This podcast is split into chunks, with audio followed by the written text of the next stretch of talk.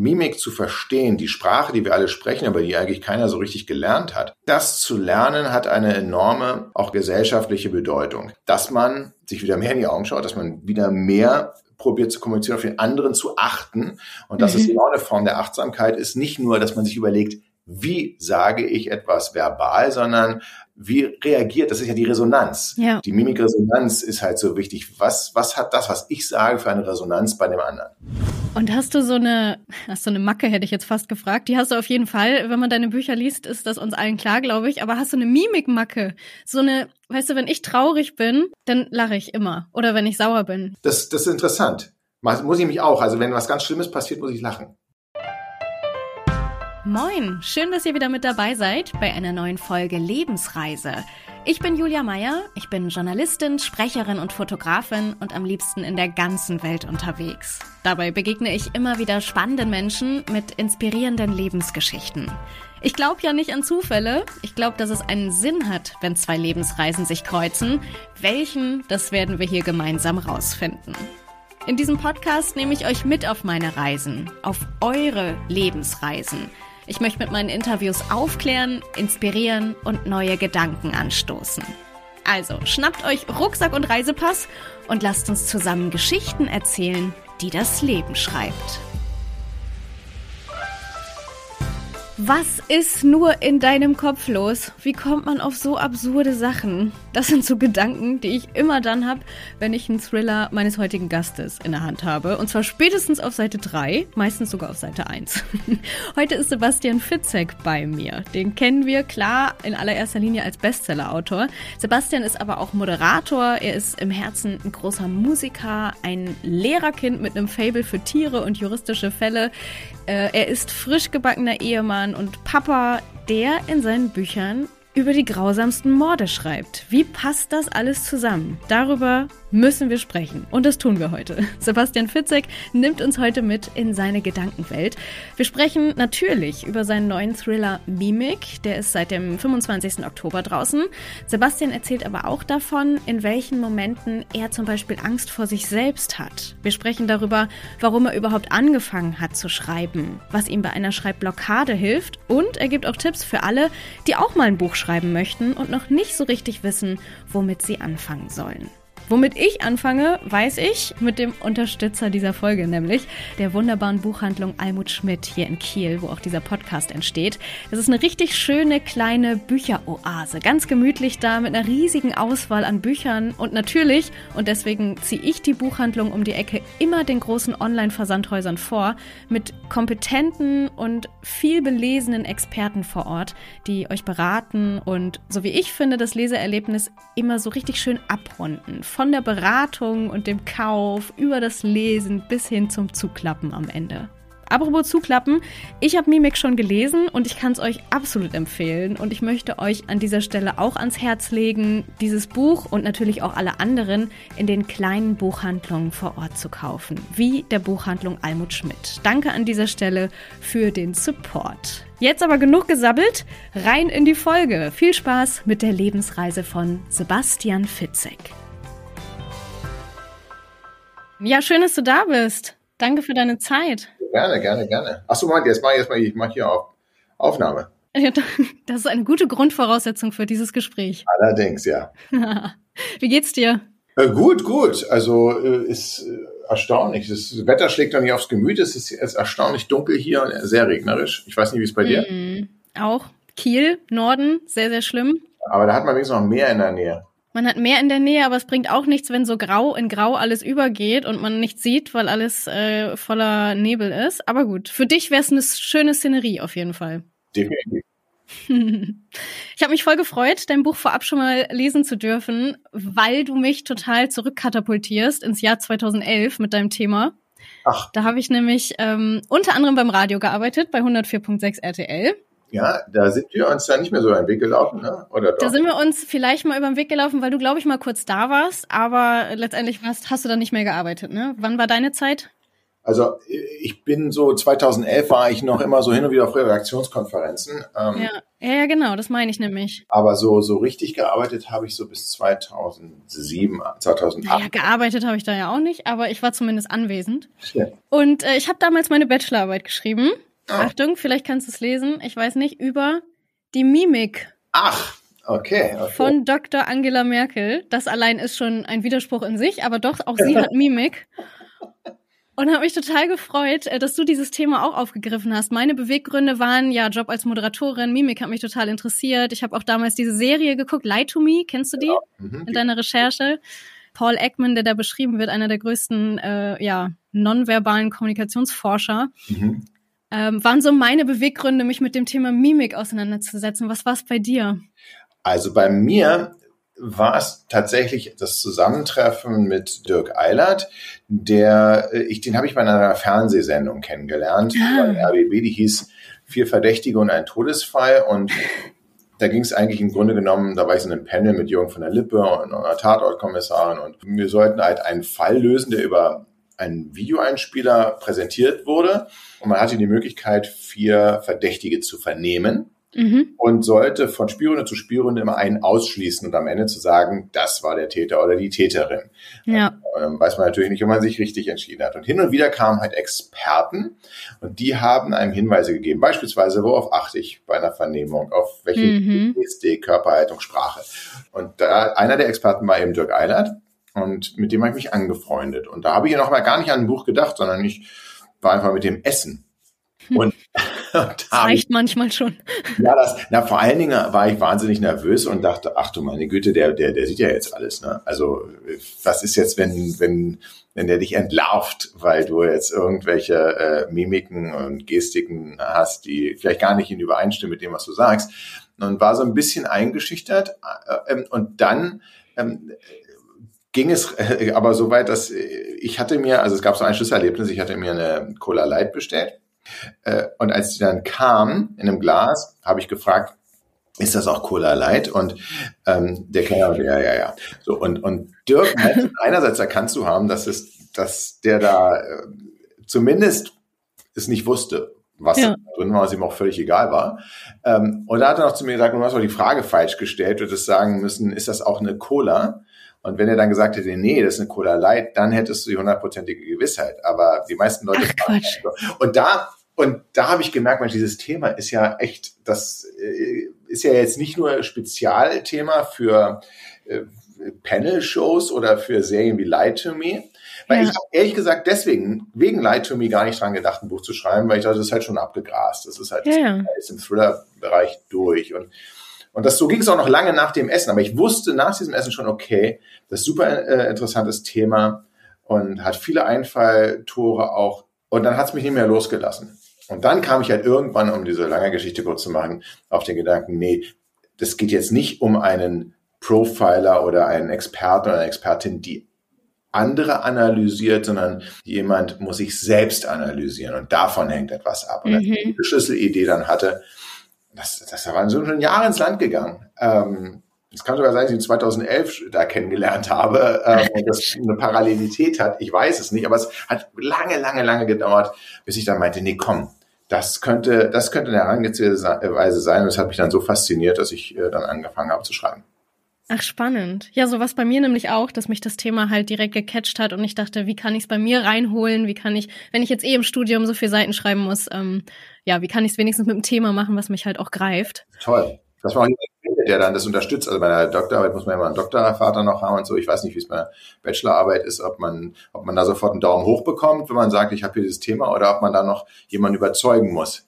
man muss schon noch mal jemanden überzeugen, aber das ging recht schnell. Also die waren da echt. Schön. Ich habe auch Videos angeguckt von Frau Dr. Merkel und dann äh, gegenübergestellt und analysiert, ob ich da jetzt wirklich so richtig Dinge entdeckt habe. Das müsste Dirk dann mal an der Stelle klarstellen. Ja, frage ich ihn mal. Bestimmt, ja. Kann, da ist er, ich, da müsste ich mal fragen. Über Merkel haben wir nicht. Wir haben letztens über Trump geredet im Wahlduell. Und er macht das öfter. Er hat auch das Triell ähm, ja. analysiert. Ja, das ja. ist super spannend. Wobei Politiker echt gemein sind, weil die ja wirklich ein gutes Pokerface haben. Ne? Also das stimmt, aber es gibt ja eben diese Mikroexpressionen, die man eben nicht steuern kann. Und das sind ja das, wovor ich Angst habe, dass man dann doch mal so schnell irgendwie eine Verachtungsgeste zeigt, die äh, einen entlarvt. Und, äh, und das kann man ja gar nicht. Man, man, man, natürlich kann man es trainieren, aber jetzt nicht so wie ich. Ich bin ja auch nee. Schauspieler. Kann es nicht steuern, nee. Aber lass uns mal die Hörerinnen und Hörer erstmal ins Boot holen. Du hast es gerade ein bisschen angeteasert. Bevor ich zu viel spoiler, wenn ich dein Buch jetzt hier ähm, mal zusammenfassen müsste, würde ich bestimmt zu viel verraten.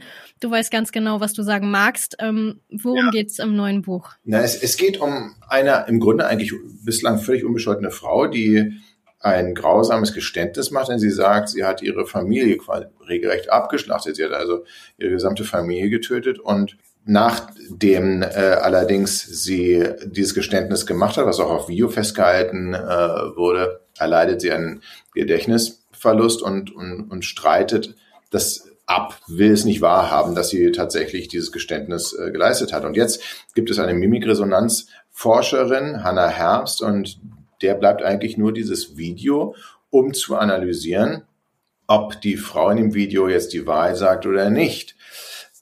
Tatsächlich ist das große Problem, dass die Frau in dem Video eben die Mimikforscherin Hannah Herbst selbst ist. Also mhm. die geständige Mörderin analysiert sich selbst. Mega spannend. Wenn man sich dann so lange mit dem Thema beschäftigt, ich weiß gar nicht, du hast gesagt, jetzt hat es mehrere Jahre gedauert, bis du aufs, auf, die, auf das Buch letztendlich gekommen bist, aber das Schreiben an sich und das Recherchieren, ja. das ist ja dann schon begrenzter Zeitraum, oder? Wie lange dauert das bei dir? Naja, also bei mir ist es jetzt nicht so, dass ich erst alles hundertprozentig durchrecherchiere und dann anfange zu schreiben. Schon deswegen nicht, weil ich ja glücklicherweise in der Lage war, immer wenn ich eine Frage hatte, einen Experten anzurufen oder mich mit ihm zu treffen. Ja. Das heißt also, ich mache eine relativ rudimentäre Vorrecherche und ähm, die vertiefe ich dann auch beim Schreiben, weil ich auch weiß, beim Schreiben entwickelt sich die Geschichte und entwickeln sich die Charaktere auch nochmal ganz anders, als ich es theoretisch gedacht habe. Und das, der wichtigste Teil der Recherche ist eigentlich auch der gleichzeitig der Überprüfung, nämlich wenn ich den ersten Entwurf dann jemandem zu lesen gebe, der sich damit auskennt. Und das war in dem Fall auch Dirk. Und der hat es dann gelesen und dann durch seine äh, Kommentare dazu natürlich auch geführt, dass ich mich wieder rangesetzt habe und bestimmte Dinge nochmal überarbeiten äh, mhm. musste.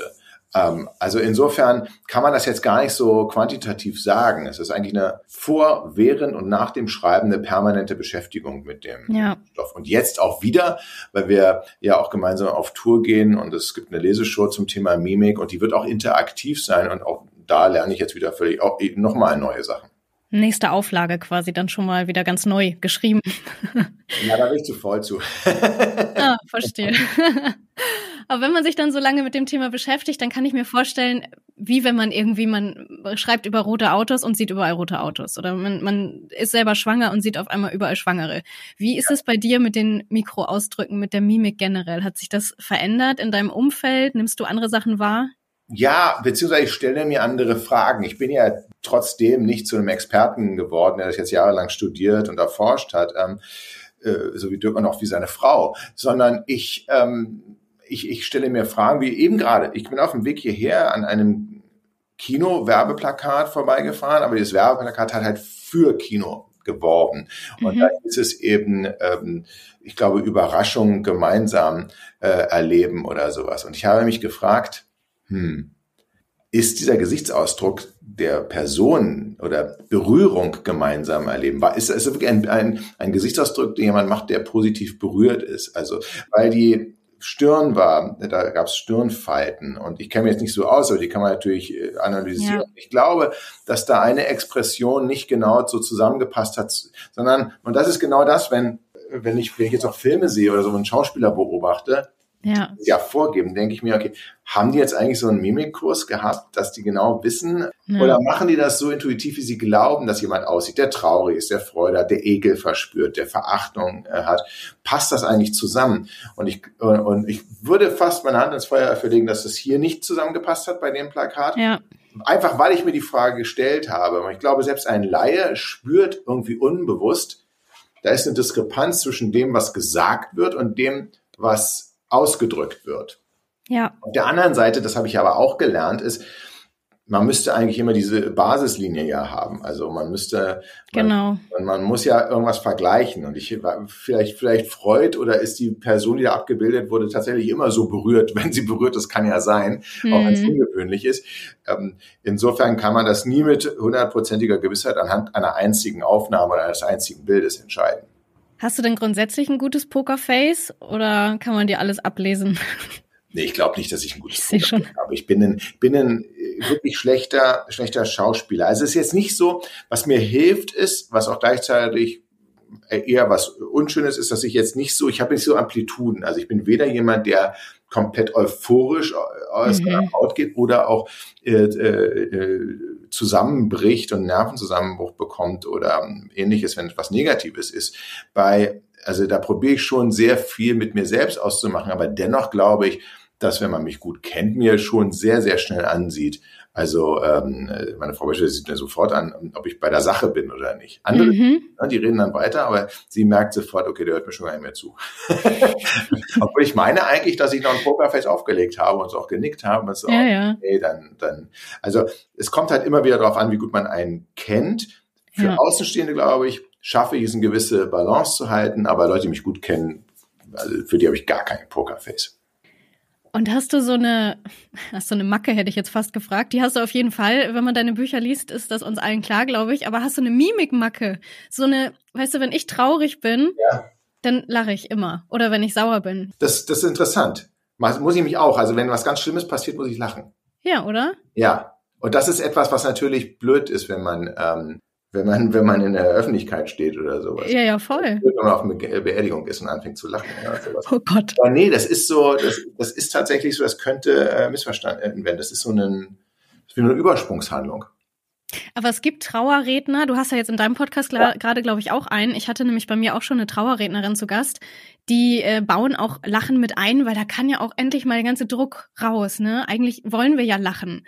Definitiv. Das ist aber, das ist eigentlich aber natürlich normalerweise Lachen mit Anlass. Ich war habe gerade mit einer ähm, Lachtrainerin äh, sprechen dürfen, äh, zufälligerweise, weil ich war in der Schweiz bei einem Angstkongress, also Angstfreikongress eigentlich, also wie man seine Ängste verliert, was ich auch sehr lustig fand, dass sie mich da eingeladen haben. Ähm, aber mhm. ähm, die trainiert Lachen ohne Anlass. Also einfach so, dass man mhm. zu lachen, wenn man sich danach positiv ähm, äh, fühlt. Aber äh, normalerweise hat man dann auch bei, du hast Comic Relief eben angesprochen, in, in Filmen oder Büchern oder sowas, da passiert ja in der Regel dann doch etwas zumindest Absurdes, etwas Witziges, etwas Unpassendes und das ja. gibt uns das Ventil. Ja, ähm, das kann natürlich bei der Beerdigung auch sein. Ein, ein, ein Freund von mir hatte eine sehr, sehr, sehr traurige Beerdigung von einem nahen Verwandten, dem sehr nahe ging, aber mh, hm, das habe ich auch schon literarisch äh, benutzt der erste letzte Tag war das eine, eigentlich eine sehr komische Szene, weil tatsächlich dieser eine Sargträger hat den ganz permanent die ganze Weg zur Beerdigung gefurzt.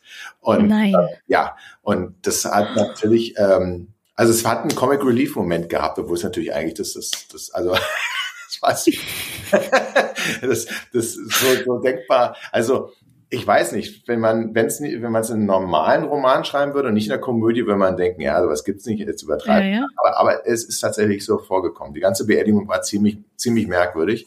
Ähm, und da kann ich mir schon vorstellen, das hat aber einen Anlass, ne? Aber wenn man aber ja. einfach so, weil was ganz Schlimmes passiert, ähm, oder auch in einem Streit oder so, und auf einmal fängt man an zu grinsen, weil, weil man es so auch so, so mhm. absurd findet, dass es überhaupt passiert ist. Ähm, das kann für Außenstehende bestimmt befremdlich wirken. Ja, Genau, so ist es bei mir nämlich auch. Ja, kann ich aber wirklich sehr gut nachvollziehen. Eine weitere Mimikmacke, das muss man ja andere sagen. Das ist ja gerade diese, das große Problem ist ja wirklich diese Selbstbetrachtung. Das habe ich, ja. hab ich von einem Drehbuchautor gelernt, der, ähm, alle gehen ja unterschiedlich ran an die Frage, wie, wie gehe ich an eine Figur, wie erschließe ich mir die Figur und vor allen Dingen, wie mache ich die Figur so liebens, lesens oder auch hassenswert, dass ich mit ihr, dass ich ihren Werdegang verfolgen will. Und der, der stellt sich immer die Frage, die handelnde Figur in seinen Filmen, welche Maske trägt die? Also wie wirkt die auf andere und wie ist sie aber in, in Wahrheit? Also natürlich haben wir alle eine, eine Maske, alleine dadurch, dass wir uns irgendwie anziehen ähm, und Kleidung wählen, wollen wir ja einen bestimmten Eindruck entweder erzeugen oder von einem Eindruck ablenken, äh, mhm. dem, wozu wir die Kleidung wählen.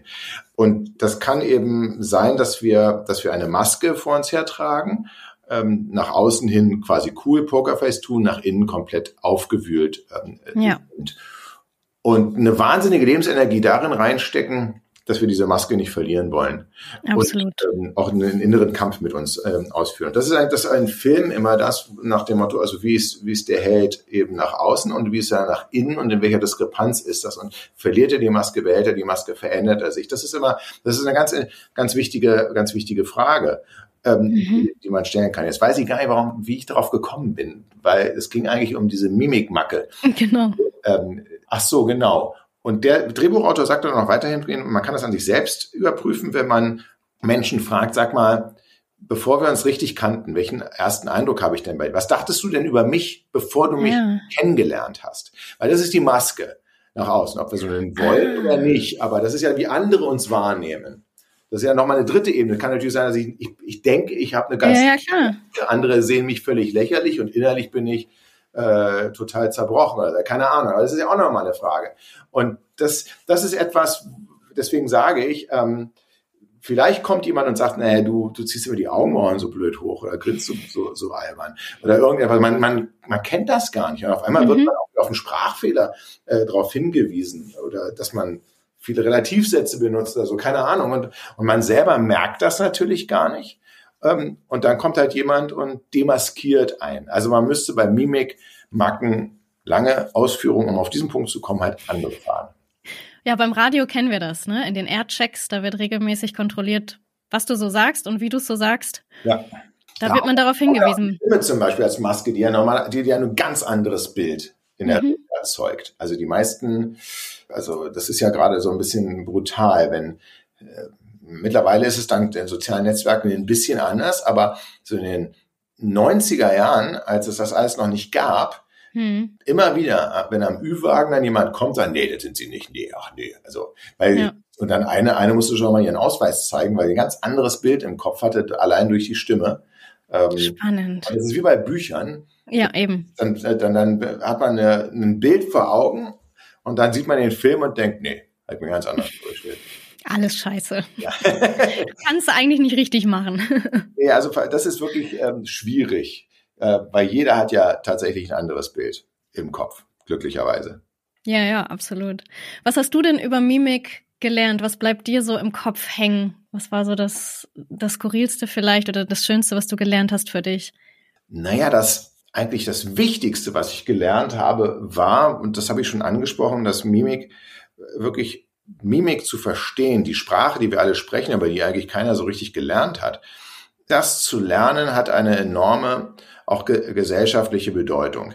Es geht jetzt eben nicht nur darum, um mehr Erfolg beim Flirten zu haben oder einen Verbrecher oder eine Verbrecherin zu überführen oder ähm, Leuten irgendwas aufzuquatschen, weil man die richtige Gestik und Mimik hat und dass man dann eben denen irgendwas verkaufen kann, sondern ähm, wir leben und das ist mir immer wieder klar geworden, jetzt in einem Zeitalter, wo viel darüber geredet wird, dass die Digitalisierung weiter voranschreiten müsste. Wir haben aber auch ein großes Problem mit der Analogisierung. Mhm. Wir tauschen uns in sozialen Netzwerken manchmal völlig anonym, ohne, ohne Bilder, nur mit Texten aus und merken nicht, wie jemand auf das reagiert, was wir äh, da von uns geben. Äh, Im Online-Dating haben wir Anbahnungen, die wir natürlich uns von der besten Seite eben natürlich zeigen. Wir trauen aber auch so nicht so richtig, auch gerade in der Großstadt, den anderen ins Gesicht zu, äh, zu hauen, sage ich schon, Gesicht zu schauen, weil man nämlich Angst hat, dass man eine, eine geballert bekommt, wenn man mal zu lange Blickkontakt hat, weil das, die Leute sind gar nicht mehr gewohnt. Ja. Ähm, und das verkümmert dann einfach ähm, äh, so ein bisschen und ähm, die Empathie leidet darunter. Ja. Die Zwischenmenschlichkeit. Und wir erwarten wiederum auch, und auch das ist so eine Folge unserer Mediengesellschaft, wir achten eigentlich nur noch auf die ganz großen Gesten und mhm. die großen Knall. Wir lernen ja Trash-TV am Nachmittag, wenn man sich nicht anschreit, dann ist es keine Emotion. Ähm, aber oftmals sind es eben nur die ganz, ganz kleinen ähm, Signale, die man aussendet. Und wenn die übersehen werden, dann führt das zu einer Spaltung. Ich weiß nicht, ob man generell sagen kann, dass es auch ein großes Problem der Spaltung unserer Gesellschaft gerade ist, dass man eben nicht mehr, dass wir auch jegliche Kommunikationskultur verloren hat.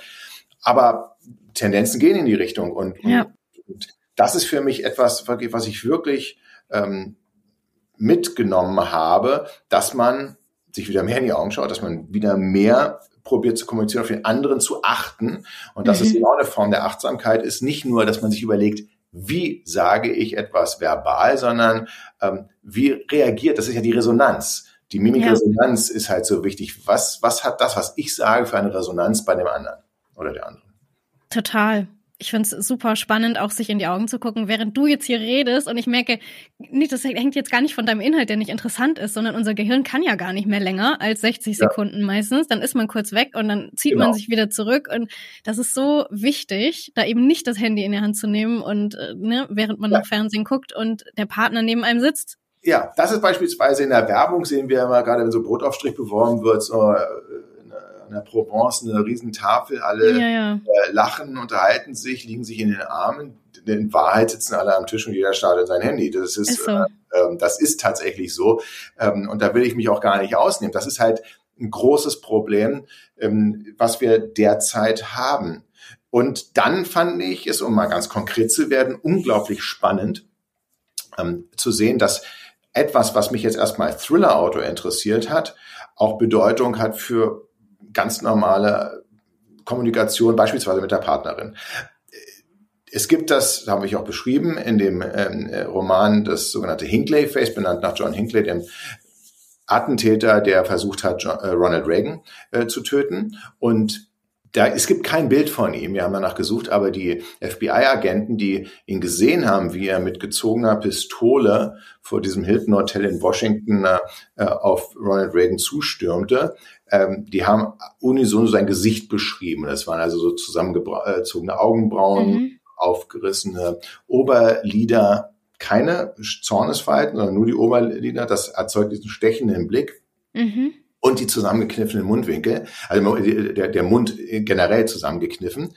Und das ist in die Geschichte der Mimikresonanzforschung eingegangen, dieses Gesicht, dass man sagt, es steht ein Angriff unmittelbar bevor. Eigentlich alle Areale des Gehirns, die mit rationalem Denken und äh, zu tun haben mhm. und Argumenten zugänglich sind, die sind äh, gehijackt und ähm, übernommen worden. Und es geht wirklich nur noch um den Urinstinkt ähm, äh, hier der Aggression und ähm, seiner, seiner wutfreien Lauf zu lassen. Und dieses Hinckley-Face, das sieht man jetzt aber nicht nur bei Attentätern. Und das ist jetzt auch nicht nur wichtig, weil wir hoffentlich gerät halt keiner von uns jemals in die Situation, dass jemand eben äh, als Attentäter auf uns zustürmt.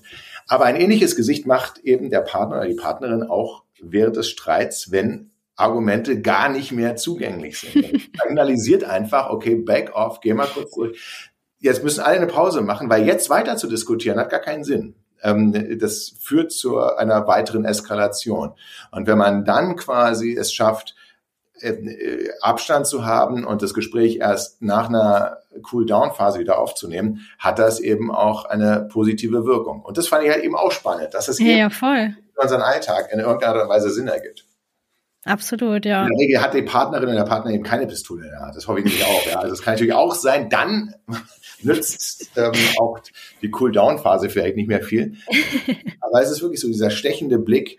Ich habe ihn zum Glück jetzt in letzter Zeit nicht so häufig gesehen. Weil du nicht so viel da warst, wahrscheinlich. Ja, genau, genau. Sonst, sonst begleiten wir mich andauern. Herrlich.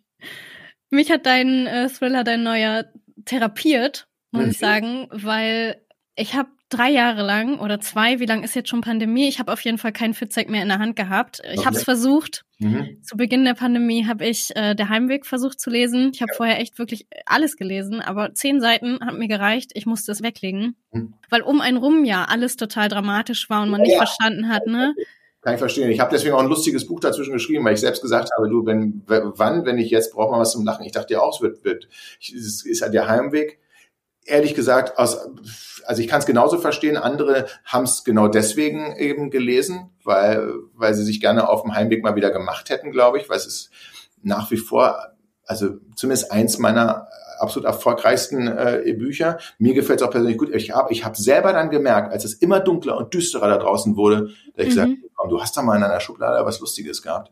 Ähm, und wenn, wann nicht, jetzt braucht man was zum Lachen und habe mich rangesetzt und habe der erste letzte Tag geschrieben und da steht auch auf dem Cover kein Thriller drauf. Ja, ja, genau. Damit die Leute nicht denken, okay, erste letzte Tag, hört sich ja auch irgendwie schon. Da wird auch gestorben, genau, auf jeden Fall. Immer permanent eine, ein, ein Armer, der ständig jeden, jeden Tag sein letzten hat. Gibt's doch dieses Murmeltierfilm, aber da wird nicht gestorben. Das Buch konntest du lesen, habe ich dem entnommen.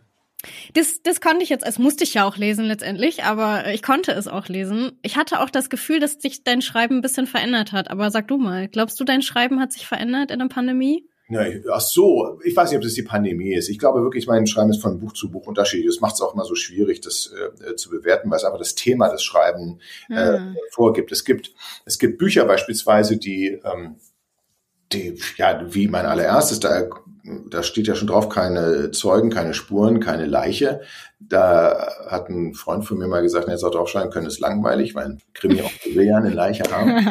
ähm, kaum gleiche aussehen, aber werden trotzdem als sehr dunkel und düster empfunden. Und dann gibt's äh, Bücher wie Noah, da ging es um eine Pandemie. Mhm. Äh, da sterben Millionen von Menschen und die werden als überhaupt nicht äh, grausam ähm, empfunden. Ähm, ich, ich, das, das, das Thema verändert immer die Art und Weise, wie ich mich ihm näher und damit auch mein, mein Schreiben. Aber mhm. natürlich hoffe ich auch, dass ich innerhalb von, von 23 Jahren mittlerweile, nee, ist 23, ist es gar nicht so, 2006, wir, wir steuern auf das Jahr 2023 zu. Wobei doch, seit 2000 schreibe ich eigentlich, aber seit 2006 werde ich erst veröffentlicht. Ähm, also wenn man so will, ja, das mit meinem Schreiben innerhalb von meinem ersten Satz, den ich im Jahre 2000 geschrieben habe, meinem ersten mhm. Ansatz, bis jetzt, dass sich das eben irgendwie ähm, natürlich verändert ähm, und von den Geschichten verändert. Und ich probiere ja auch immer, immer, immer etwas anders zu machen, um mich nach Möglichkeit ja. nicht zu sehr zu wiederholen. Kannst du denn deine älteren Sachen lesen oder ist das, hm? ist das so, dass einem das auch peinlich ist oder unangenehm? Nee, ganz im Gegenteil. Ich, manchmal nehme ich mir die älteren Sachen vor und, und äh, habe Angst, dass das besser ist als das, was ich jetzt äh, schreibe. Und das, und das meine ich, und, und, und, ich, und ich glaube, es ist auf jeden Fall anders, aber es ist nicht so. Also es gibt, wiederum muss ich auch sagen, es gibt kein Buch, was ich jetzt nicht, nicht anders schreiben würde. Ja, also mhm. ähm, Deadlines sind ja und Abgabetermine sind immer nur dazu da, damit man damit man fertig ist, damit man, also, mhm, also wie es in deiner Bachelorarbeit ist, aber wenn du jetzt keine Abgabetermine gehabt hättest, dann würdest du vielleicht heute noch dran sitzen. Das ist generell mit allen Dingen, ne? Du allen müsstest, wenn du nicht fertig werden müsstest, dann ja. würdest du es auch nicht. Wer sagt von der Prüfung so, ich kann nicht mehr, ich habe, ich habe, ich weiß alles. Ja, kann losgehen. Was kann losgehen? So, sondern eigentlich will man noch einen Tag länger haben, noch ein bisschen was. So ist beim Schreiben eben auch. Und dann, Jahre später, begegnet man einem Menschen und denkt, ach sag mal, Mann, warum hast du nicht früher getroffen? Das wäre der viel bessere Hauptfigur gewesen äh, hier mit, mit den Skills, wenn ich es gewusst hätte, mhm. gibt. Und dann gibt es Passagen, wo man sagt, nee, also pff, äh, das, das, das hätte man auf jeden Fall anders gemacht. Und andere wundert man sich, dass man überhaupt drauf gekommen ist, ja, und klopft sich so auf die Schulter. Also insofern ähm, und deswegen meinte ich auch eingangs, ich bin dann aber zu faul. Es gibt Autoren oder Autorinnen, wenn ein Buch neu rauskommt, eine neue Auflage oder beispielsweise, das wird auch einmal in Frankreich äh, neu verlegt, dann schreiben die das um. Ja, ja. Machen das Setting nach Paris oder, oder alles das, was sie verändern wollten, ändern sie. Da bin ich zu faul für. Ich probiere all das, was ich meiner Meinung nach ähm, nicht so gut gemacht habe, beim nächsten Buch einfach zu verbessern. Ja. Dann kann man ja auch jedes Jahr ein Buch rausbringen, so wie du. Und nicht alle zehn Jahre wie andere. Ja, dazu muss ich eben auch sagen, ich bin manchmal erstaunt, wenn ich auf andere Autoren und Autoren, ich bin beispielsweise, wen habe ich gerade getroffen? Ähm, den Wolfgang Holbein habe ich gerade mhm. ähm, der wurde anmoderiert, wenn er 200 Bücher bis dato geschrieben hat. Und ich, während der Anmoderation habe ich aus dem Publikum, jemand hat mir hinten mal 200 Fahrzeichen, was machst du falsch, Sebastian? Mhm. und, und, ähm, jetzt, und das liegt jetzt nicht nur daran, dass Holbein ein bisschen älter ist als ich, sondern, ähm, wenn man Autor ist oder Autorin, das hat ja auch Stephen King schon gesagt, dann ist das ja der Beruf. Mein allererstes Buch habe ich halt neben dem Radio geschrieben, in meiner Freizeit. Das hat natürlich viel länger gedauert, logischerweise. Aber in Summe habe ich, arbeite ich heute länger als ein Buch als an der Zeit, wo ich noch einen Brotberuf äh, hatte. Weil ich kann, ich kann mich viel mehr konzentrieren. Ich kann jeden Tag das machen, abgesehen davon, ich habe so schöne Interviews oder Podcast-Gespräche wie hier, oder ähm, ich äh, bin auf Tour oder sowas, da kommt natürlich viel, was man gar nicht so bedacht hat als als Laie, bevor man angefangen hat zu schreiben.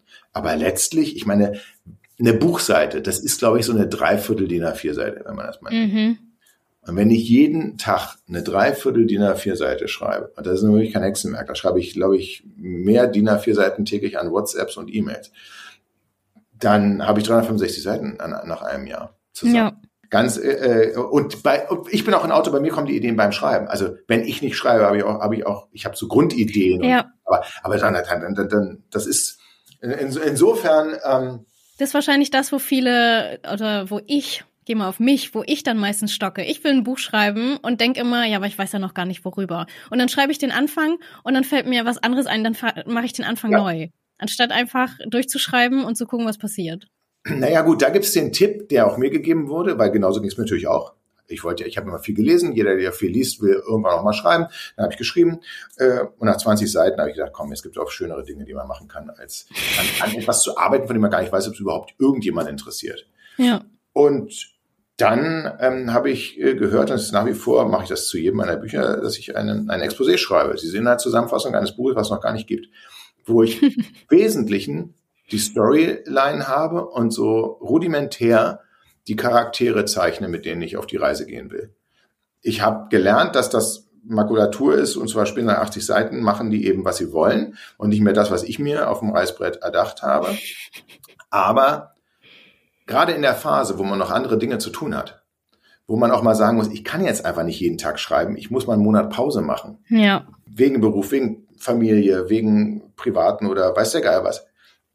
Dann kann man sich nach dem Monat, nachdem man die ersten 20 Seiten geschrieben hat, das wieder vornehmen und sagen, ach, darauf wollte ich hinaus. Ja, stimmt. Und dann kann man weitermachen. Sonst einfach weiterzumachen, völlig ohne Plan, ist sehr, sehr, sehr schwierig. Und ich glaube, das geht wirklich nur, wenn man jeden Tag dann am Ball bleibt. Ja. Aber es muss jeder für sich selber ähm, entscheiden. Ob er so es einfach fließen lässt, so wie Stephen King oder Joe Nesbø, der sagt, ich habe jede einzelne Seite geplottet vorher, ja. bevor ich mich ransetze.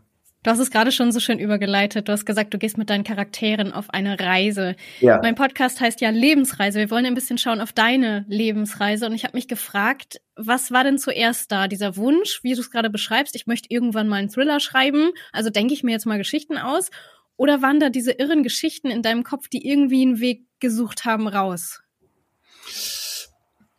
Nein, ich, also zunächst einmal war der Wunsch da, Geschichten zu erzählen und, mhm. äh, und Emotionen zu erzeugen. Das, und das habe ich erstmal bei mir gemerkt. Ich habe einfach dieses faszinierende Gefühl gehabt, wenn ich aus Kinofilmen wie, wie Angel Heart, äh, Schweigende Lämmer ausgegangen bin oder noch früher, wenn ich Bücher zugeklappt habe, die mich einfach bewegt haben. Das hat schon mit der unendlichen Geschichte von Michael Ende mhm. begonnen wo ich dachte, wie hat der, wie hat die das geschafft, dieses Gefühl bei mir zu erzeugen? Und das fand ich faszinierend. Und ich habe lange Zeit ähm, äh, gedacht, ich müsste Geschichten über Musik erzählen. Das hätte ich auch gerne gewollt, weil das so dieses, diese unmittelbare Gefühlsübertragung erzeugt, wie es, glaube ich, kein anderes Medium nach wie vor ähm, schafft. Ja. Dass man also drei, vier Töne anspielt und das ganze Stadion grölt mit. Also das ist schon erstaunlich. Ähm, und dass dann eine kollektive Gänsehaut erzeugt wird, das hat mich auch fasziniert. Ähm, aber mich haben seit jeher Geschichten fasziniert. Und ich habe irgendwie meinen Weg gesucht und ähm, habe dann irgendwann auch gemerkt, dass ich gerne Geschichten übers Radio ähm, erzähle. Aber ich war mir meines Weges überhaupt nicht sicher. Also mhm. Und ich war mir zu diesem Zeitpunkt auch nicht sicher, dass ich Geschichten erzählen will, sondern ich dachte erst, ich möchte, ich möchte eben Musiker werden oder später eben äh, Moderator oder auch Strafverteidiger. Und auch hier, als ich Jura studiert habe, hat mich das öffentliche Recht nicht so interessiert, denn da gibt es kaum Geschichten zu erzählen, so weil, weiß ich was, eine Widerspruchssachbearbeitung im Bauordnungsamt. Das hat mich nicht so ganz fasziniert. Aber aber wenn es dann um Strafrechtsfälle und um Schicksale ging auf einmal, wow, das war genau mein Ding. Deswegen wollte ich auch Strafverteidiger ähm, werden. Geschichten auch, von denen etwas abhängt. Also ich war nicht voll von Ideen, weil ich weiß noch, ich habe sehr, sehr, sehr lange nach einer Idee gesucht, die es wert wäre, erzählt zu werden mhm. oder Papier gebracht zu werden. Und dann hatte ich einen Impuls, wo ich dachte, stimmt, das könnte was werden. Das war der Impuls zu meinem Buch Die Therapie und, und habe mich rangesetzt. Damals noch ohne Exposé. Ähm, da hatte ich was anderes als ein Exposé, nämlich da hatte ich meine, meine Mutter ist also eine Ja-Sagerin, das kann ich nur jedem empfehlen. Wichtig ist, dass man jemanden hat in seinem näheren Umfeld, der das liest und der zu allem Ja und Amen sagt und immer fragt, wie geht's weiter. Das ist ganz wichtig. Man braucht erstmal keine Kritiker, die kommen später und die sind auch wichtig, aber jetzt braucht man in dieser Phase ein Ja sagen, wie geht's denn weiter, wie geht's denn weiter? Und nachdem Stimmt. man die Frage hundertmal gehört hat, dann, dann, dann, dann schreibt man und ist irgendwann fertig man darf dann bloß nicht den Fehler machen, den ich gemacht habe, zu denken, nur weil jetzt die Mutter hundertmal gesagt hat, das ist ja spannend, wie geht's denn weiter, dass man denkt, das wäre wirklich spannend. das, das sagt nur was über die Art der Sozialkontakte aus, die man pflegt, ja. äh, ob man äh, gelobt wird oder nicht. Aber ähm, dann nämlich müssen die professionellen Kritikerinnen und Kritiker kommen und ähm, dann einem Hilfestellung geben, wie man den ersten Entwurf besser machen kann. Ja, wie lief das denn generell? Wir kennen dich ja jetzt als Bestseller-Autor und irgendwie jedes Jahr kommt ein Buch und irgendwie ist auch klar, jedes Jahr kommt ein Bestseller. Ich weiß nicht, wie klar dir das ist und ob dir das Druck mhm. macht, aber irgendwie. Nein, ich, also sagen wir mal so, ich fange immer erst an zu schreiben, wenn ich der Meinung bin, dass es ein Buch ist, was bei mir so eine ähnliche äh, Gefühl erzeugt wie das Buch, was ich, das Gefühl, was ich beim Schreiben meines allerersten Buches hatte. Mhm. Das ist so ganz, ganz, ganz komisch. Äh, wir Menschen, glaube ich, generell haben Träume und vergessen sehr schnell, wenn wir auch nur eine Zwischenstufe dieses Traums erreicht haben, ähm, wie verzweifelt wir noch waren oder wie sehnsüchtig wir waren. Muss ja gar nicht Verzweiflung sein, wie sehnsüchtig wir noch waren, bevor wir diesen einen Schritt getan haben, der uns diesem Traum näher mhm. geführt hat. Also soll heißen, ich habe dann sehr, sehr lange beim Schreiben, hier von 2000 bis 2006, bis ich veröffentlicht wurde, gehofft und mir vorgestellt und visualisiert auch, wie es wohl wäre, meinen Namen auf dem Buch zu sehen oder mein Buch in einem Laden zu sehen oder mein, mein, mein eigentlich war mein größter Antrieb war immer, ich äh, dachte, ich habe es geschafft, wenn mein Buch einer äh, Kasse im Supermarkt in so einem Drehregal steht. Ne? Äh, weil ich dachte, da muss man ja irgendwie es geschafft haben, sonst würde man ja nicht auch selbst im Supermarkt stehen. Ich hatte völlig übersehen, dass nur Taschenbücher stehen und mein erstes Buch war ein Taschenbuch und ähm, hatte das Glück dann, also ich hatte eigentlich meinen Traum mit meinem allerersten Buch ähm, mhm. Das stand eigentlich fast ausschließlich dann. ähm, und, und, und was war nochmal die Frage? Du merkst, ich verliere mich manchmal. Ich merke, ähm, die Frage war, Jetzt habe ich mir die, die Frage auch verloren, nämlich. Achso, macht ja, ja, ich, ich neige dazu, Leute zuzuquatschen, das merke ich. Aber wir können ja, wir können ja schneiden hier. hier wird aber nicht geschnitten. Ob du erst die Gedanken hattest oder ob erst das Buch, also dieser Buchwunsch, du hattest erzählt, dass dieser Buchwunsch so groß war. Äh, und Bestseller, da waren wir. Und ich Alles ist ein Bestseller. Genau, und ich, genau, wie, ob ich denke, es ist als Bestseller wird. Und, und ich, und äh, an dem Punkt war es, ähm, ähm, dass ich, äh, jetzt muss ich aber den Faden äh, trotzdem noch finden. Ähm, jetzt bin ich Jungs, jetzt alle, die mich jetzt hören, jetzt bin ich in diesem Stadium, wo dann Freunde, Bekannte, Verwandte denken, okay, lass mal mal in Ruhe, er denkt gerade über einen guten Plot nach. ist auch sehr vorteilhaft. Man stottert irgendwie rum und, und wird in Ruhe gelassen. Aber ich lasse dich nicht in Ruhe. Du lässt mich, du lässt mich nicht in, in Ruhe. Also, ich habe gesagt, dass alle Menschen eben dazu neigen, wenn sie den Traum, also sobald ich mein erstes Buch in der Hand hatte und meinen Traum verwirklicht habe, genau. ähm, da denkt man gar nicht mehr drüber nach, was es eigentlich für ein Privileg ist, mit dem, was man sowieso machen würde, selbst wenn keiner liest, dann auch noch Geld zu verdienen oder dass man überhaupt ähm, veröffentlicht wird, sondern man fragt sich nur noch, wird das zweite Buch genauso erfolgreich wie das erste? Das ist, äh, das ist so in der Natur des Menschen drin, vor allem yeah. die Autoren. Und alle Autoren die Autoren, die ich treffe, haben irgendwie völlig vergessen, dass sie einen Traum leben. Ähm, und, und das probiere ich mir immer wieder zurückzuholen, indem ich mich dran erinnere, an die Situation, auch ah. genau weiß noch, wo ich hauptsächlich das erste Buch geschrieben habe, was das für ein Gefühl war. Und gleichzeitig sage ich mir, weißt du, und das hast du damals gemacht, ohne zu wissen, wer dich mochte oder und wer dich liest, ohne eine Erwartungshaltung zu haben. Und genau genommen weiß ich das ja immer noch. Ich habe die ja alle gar nicht kennengelernt, die das mochten. Ich habe auch nicht alle kennengelernt, die es nicht mochten. Also ich, ich, nur weil ich ein erfolgreiches Buch hatte, weiß, heißt noch lange nicht, dass ich ein Patentrezept gefunden habe für ein zweites. Und ich glaube, es hat mir geholfen, dass ich ähm, wirklich dann gesagt habe, es gibt beim Schreiben zumindest nur einen einzigen Maßstab, das bin ich selbst. Und ich muss äh, der Meinung sein, ja, das ist ein Buch, was ich selber gerne lesen will. Und sonst darf ich es einfach nicht rausbringen. Ich stelle mir diese Fragen halt, ich habe so ein paar Schlüsselemotionen von bevor ich ran war. Beispielsweise jetzt, ich bin relativ spät dran für das Buch, was im nächsten Jahr erscheinen sollte. Eigentlich hätte ich normalerweise schon die ersten Seiten geschrieben. Aber ich bin mir noch nicht so hundertprozentig sicher. Von, mhm. Ich schwanke zwischen zwei Ideen. Es, wahrscheinlich wird es eine dritte äh, werden, weil ich habe noch nicht dieses Gefühl, von dem ich auch weiß, da überstehe ich auch meine Schreibblockade beispielsweise und, äh, und werf nicht alles. Ähm, Gibt's die bei dir noch, nach so vielen Jahren? Naja, das sind so Denk Denkblockaden. Also zunächst einmal, ich dem, dem Erfinder oder der Erfinderin von Streitblockaden, dem, dem, dem muss man die Füße küssen. Das ist ja wirklich, wir, wir sind als Schriftsteller der einzige Berufsstand, der Arbeitsverweigerung äh, machen kann und trotzdem bedauert wird. Also mhm. wenn andere sagen, also wenn du sagst, ich habe jetzt eine Radio, ich habe eine Podcast-Blockade, und du lieferst nicht ab. Gut, okay, das würde man vielleicht sogar noch gutieren. Aber der Herzchirurg. Der Herzchirurg, ja, oder der Pilot. Ich habe heute, oder alleine nehmen wir mal die, ne, ne, einen Kassierer oder eine Kassiererin, die sagt, ich habe heute eine Supermarktblockade. Und was interessiert mich das, würde doch der Filialleiter sagen, oder die Filialleiterin. Also insofern völlig absurd. Ähm, aber wenn ich sage, ich habe eine Schreibblockade, dann heißt es, oh ja, sprich die nicht an, der muss nachdenken. Hm, und, ja, geh mal Wellness machen. Ja, vollste Verständnis, dass ich den ganzen Tag Netflix gucke, um da wieder rauszukommen. und ähm, das, ist, das ist schon mal gut. Aber was es halt wirklich gibt, aber das gibt es eben wirklich in jedem Beruf, dass man, dass man an einem Punkt angelangt ist, wo man sich fragt, wie, wieso mache ich das jetzt hier eigentlich? Also wie, wie ist und das ist etwas, ähm, was ich dann merke, eben bei diesem besagten Moment, wenn nach 80 Seiten die Figuren ihr Eigenleben haben, ich nur noch der Beobachter bin. Und das finde ich auf der einen Seite super schön, weil ich weiß, jetzt ist es eben nicht mehr vom Reißbrett, jetzt leben die Figuren, zumindest für mich. Aber dann äh, weiß ich auch nicht, ja, führt es zu irgendetwas. dann habe ich halt ja. Sorge und Angst und um jeden Schritt wird dann gerungen. Und dann, dann kann es eben wirklich manchmal sein, dass man, dass man ja auch ein schlechtes Gefühl hat beim Schreiben und, und denkt, ah, das Emox, das findet seinen Weg eh nicht ins Buch bei der Überarbeitung. Und da habe ich es dann, halte ich es dann für mich wie beim Sport. Also solange die Seitenstechen ja nicht umbringen, probieren wir noch ein bisschen weiter zu laufen, äh, dagegen anzulaufen. Hauptsache, ich habe am Ende des Tages was geschrieben. Weil mhm. noch immer als ein Schreiblokal ist halt diese Angst vor dem weißen Blatt, was das selbstständig sich dann wirklich. Und lieber, lieber lässt man, äh, schreibt mal etwas, von dem man weiß, okay, nehme ich eh nicht, aber er hat das Gefühl, man hat was Produktives geleistet. Das ja, ist, stimmt. Das, das ist wichtig. Also bei einer Schreibblockade hilft einfach nur weitermachen. Was anderes hilft nicht.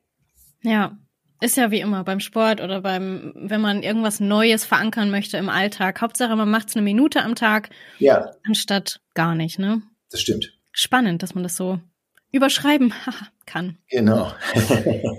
äh, du hast es gerade angesprochen, ganz spannend, dass es so den Punkt gibt, wenn es keinen Sinn macht, dann, dann mache ich nicht weiter. Äh, das war bei mir der Punkt, warum ich aufgehört habe, Radio zu machen. Weil irgendwann hatte ich so, ich bin nicht mehr mit so einem Elan reingegangen und habe gesagt, jo, das hat total Sinn, dass ich den Leuten erzähle, wie das Wetter wird. Ja. Sondern ich hatte so eine totale Blockade und habe, was, was bringt es anderen Menschen, wenn ich gute Laune habe morgens?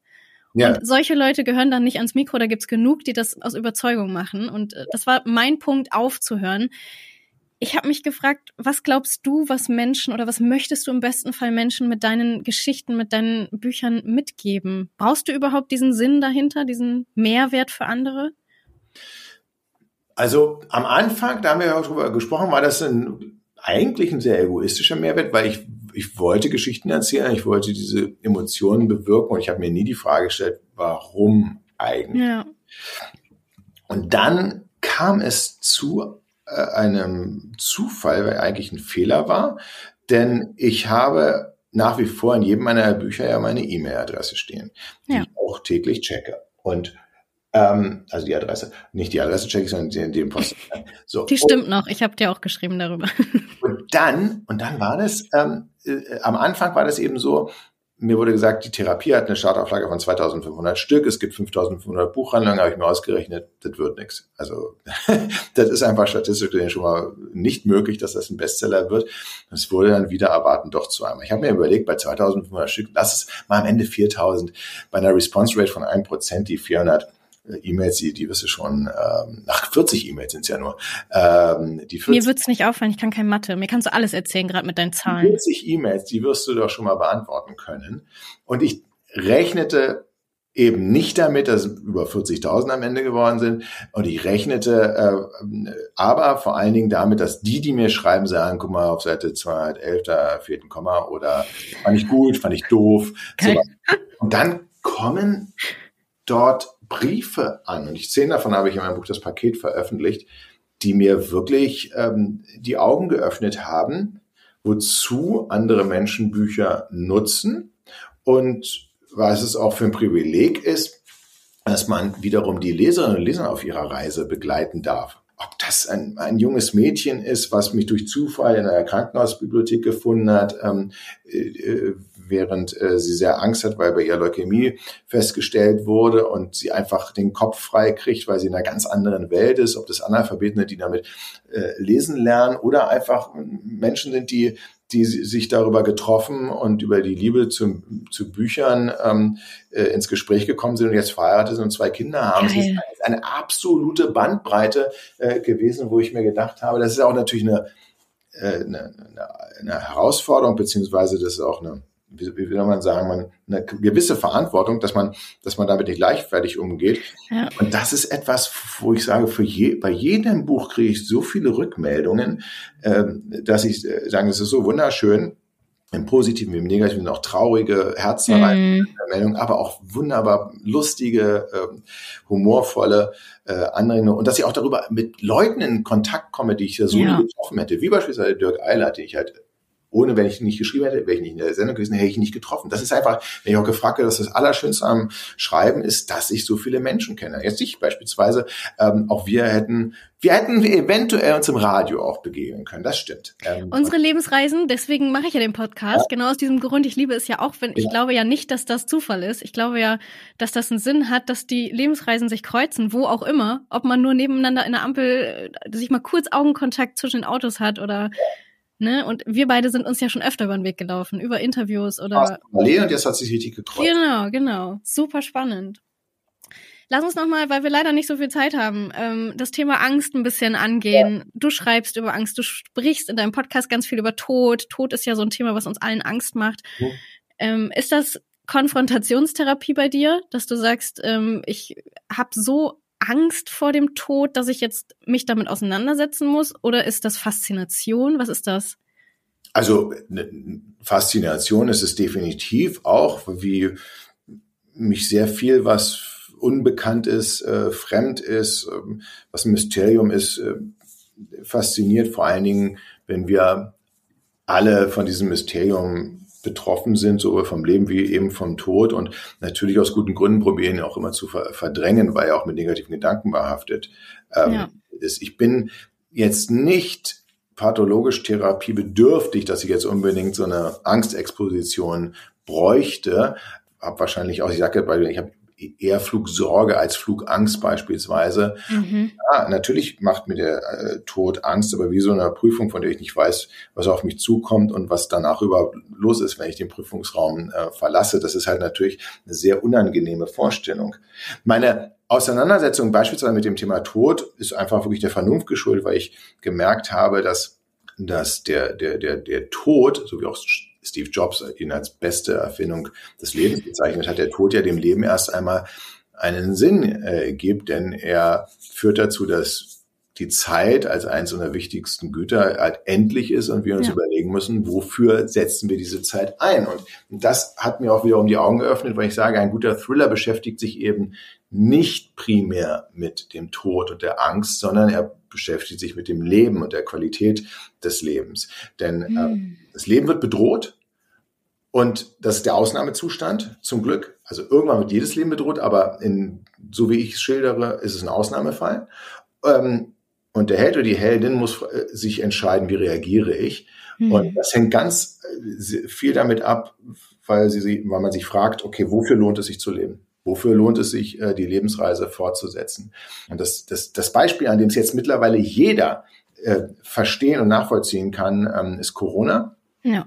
Corona ist ähm, ein Realtime-Thriller, hoffentlich gewesen oder im Abebben, man weiß es ja nicht, aber ähm, an seinem Höhepunkt äh, oder bei seinem Entstehen von einer Sekunde auf die nächste wurde jeder ins kalte Wasser geworfen. Menschen, die nicht darauf trainiert waren, damit umzugehen, sahen sich erst auf einer, einer tödlichen Bedrohung ähm, ja. ausgesetzt.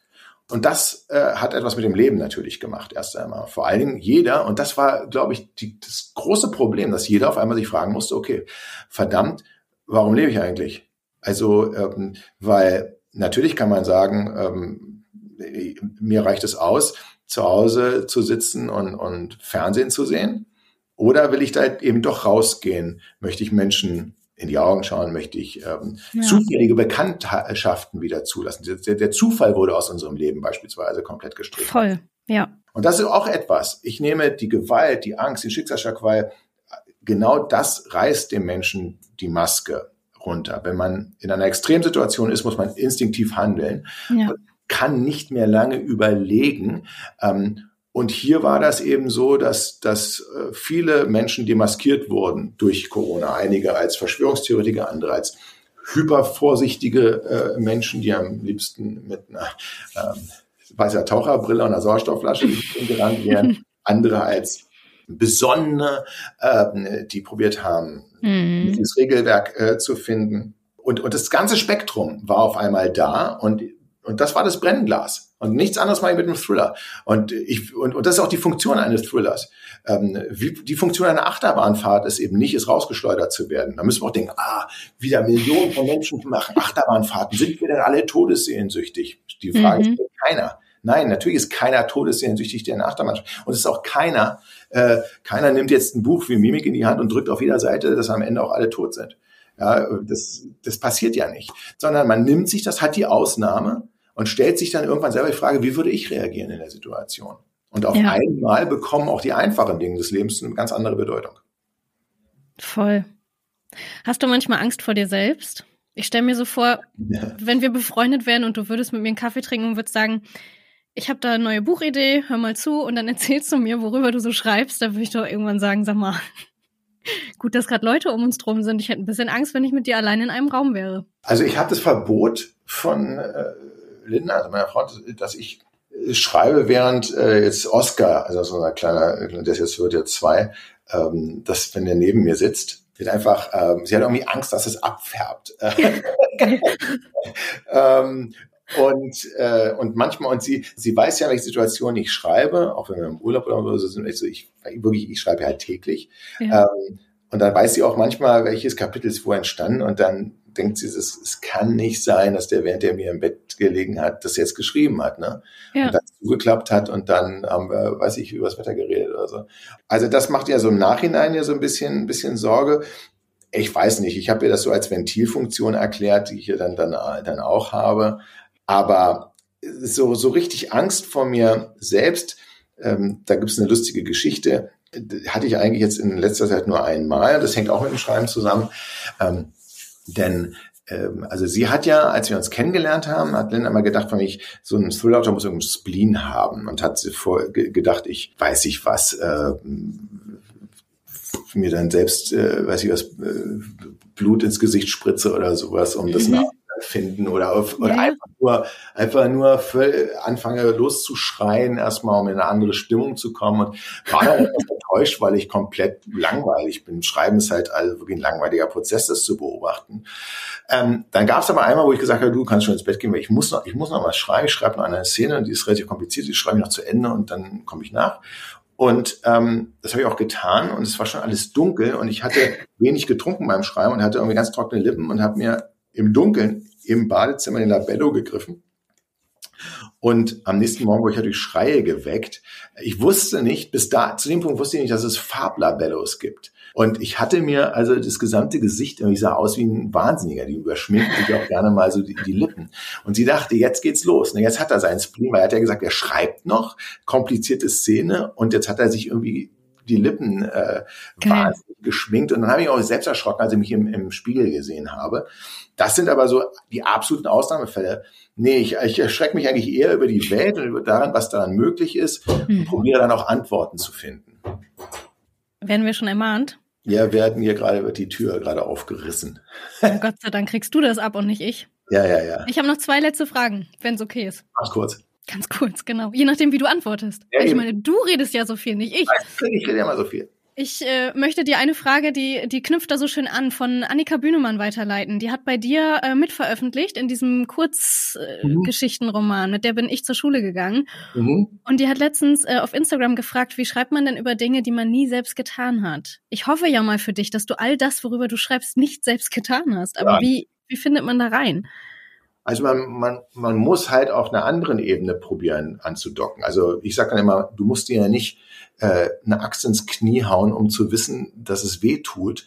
Das hast du ja vielleicht schon dadurch erlebt, dass du dein Knie dir mal an einer Tischkante angestoßen hast. Und ähm, bei einer Zwangsstörung beispielsweise, wenn ich die beschreibe, jemand, der sich 100 Mal am Tag die Hände wäscht, das ist gar nicht so absurd, weil ich checke vielleicht 60 Mal am Tag meine E-Mails. Wenn ich 60 Mal am Tag zum Briefkasten rennen würde, würden die Nachbarn schon irgendwann mal eine gewisse Nummer rufen. Ähm, mhm. Ähm, E-Mail checken ist halt sozial adäquat. Aber was passiert beispielsweise, wenn du, ich sage mal, lass mal zwei Tage lang dein Handy zu Hause, wenn du weggehst. Was hast du da für Gefühl? Mm, Hilfe. Ja, genau. Das ist ein Gefühl. Und das hat derjenige, der 100 oder diejenige, der 100 Mal am Tag die Hände waschen muss, auch. Wir wissen, klar sterben wir nicht, wenn wir unser Handy zu Hause lassen. Das haben wir ja, also ich, ich kenne es noch, da gab es gar keine Handys. Mhm. Ähm, aber, aber dieses Gefühl, äh, das kann jeder, da kann sich jeder reinversetzen, der, ja, okay. der mal nicht weiß, ob er sein Bügeleisen ausgeschaltet hat äh, auf dem Weg zum Flughafen oder zum Bahnhof. Mhm. Ähm, und das, das nimmst du dann und extrapolierst es einfach und über, überhöhst es. Äh, und da kommt dann die, die, das Einfühlungsvermögen. Aber irgendwo findet man immer einen kleinen.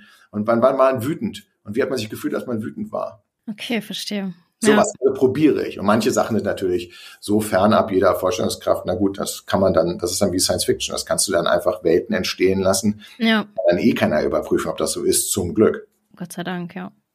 Als letztes frage ich immer dasselbe, meine Gäste im Podcast. Bei dir würde ich die Frage allerdings ein bisschen abändern, weil du hast bei äh, Kollegin Schöneberger bei Waffeln einer Frau so einen schönen Satz gesagt. Mhm. Das Leben ist für mich am erfüllendsten, wenn man so viele Reisen wie möglich gemacht hat. Ja. Meine letzte Frage ist immer, wo soll deine Lebensreise noch hingehen? Ähm, in deinem Fall, welche Lebensreisen möchtest du denn gerne noch machen?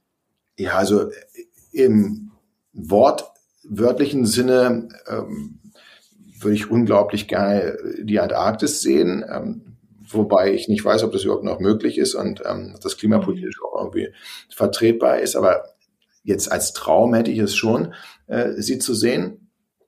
Und ähm, ansonsten ähm, hoffe ich einfach, äh, dass dass ich noch so viele Lebensreisen wie nur irgendwie machen kann, von denen ich gar nicht weiß, wohin sie mich führen. Weil das ist nämlich für mich ähm, wirklich ganz, ganz, ganz wichtig. Wenn jemand zu mir kommt und sagt, ich habe lange einen großen Bogen um dich gemacht, weil ich dachte, du schreibst so, dass es mir nicht passt und weil ich lese normalerweise gar keine Thriller, dann habe ich gelesen, ich fand es super. Ja. Dann müsste ich dem oder derjenigen eigentlich immer den Tipp geben zu sagen, okay, jetzt gehst du in den Buchhandel und nimmst dir den nächsten Autor, die nächste Autorin, um den größten Bogen gemacht hat. Stimmt, ja. Nicht jetzt probieren, more of the same zu haben, weil das, du wirst, du wirst niemals das gleiche tolle Gefühl haben, was dir eine zufällige äh, Begegnung ge ge gegeben hat, als, als wenn du immer, ja. immer wieder probierst, das Gefühl zu wiederholen.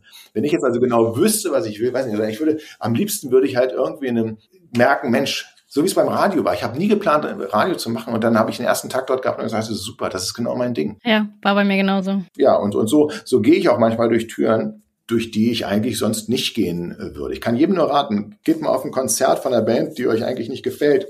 Ja, fahrt in ein Urlaubsland, wo ihr gesagt hättet, nee, da will ich eigentlich überhaupt nicht hin, bin ich nicht der Typ für. Ja, das sind so die, die Momente, die dann am Ende die Erinnerungen bringen. Ja. Und nicht eben fünfmal hintereinander zum selben Ort fahren. Das ist natürlich Routine, aber man muss hin und wieder aus der Routine ausbrechen. Das eigene Wachstum, ne? Also du, du kommst halt nur ins Wachsen eigentlich, wenn du neue Dinge machst. Spannend. Und da die Balance zu halten zwischen der Routine, die ist ja schön. So, ich mag auch Weihnachten jedes Jahr und dann möchte ich nicht das, das mal, mal im Sommer feiern und mal im Winter. Aber dann eben auch aus der Routine aufbrechen und neue, neue Erfahrungen und Erlebnisse haben. Ja. Vielen Dank für diese neue Erfahrung, dass wir so viel Zeit hatten zu quatschen. Ja, super. Danke, dass du dir die Zeit genommen hast. Gerne, gerne, gerne. Das war die Lebensreise von Sebastian Fitzek. Ich hätte mich noch stundenlang unterhalten können. Ich glaube, das hat man gemerkt. Vielleicht schaffen wir das auch noch mal irgendwann. Dann aber bitte an dem Ort, wo viele Menschen um uns rum sind. Sonst kriege ich Angst, Leute. Das ist mir zu viel. Wenn ihr auf Nervenkitzel steht, äh, kann ich euch Mimik ans Herz legen, den neuen Thriller von Sebastian. Ist wirklich ein sehr, sehr schönes Buch geworden. Und wenn ihr meine Nerven ein bisschen beruhigen wollt, dann nehmt euch gerne die Zeit, schenkt meinem Podcast eine super duper Bewertung. Wenn ihr schon dabei seid, klickt gleich auch auf Abonnieren, denn nur so kriegt ihr mit, wann die nächste Folge online geht. Kleiner Spoiler an dieser Stelle, es wird nicht so lange dauern. Und, warte, noch ein Spoiler gibt's. Es wird eine Fortsetzung dieser Folge. Ah, was für ein Teaser. Bis dahin wünsche ich euch eine gute Zeit beim Lesen von Mimik und bei allem anderen, was ihr so anstellt. Wir hören uns bald wieder. Bis dahin, macht's gut.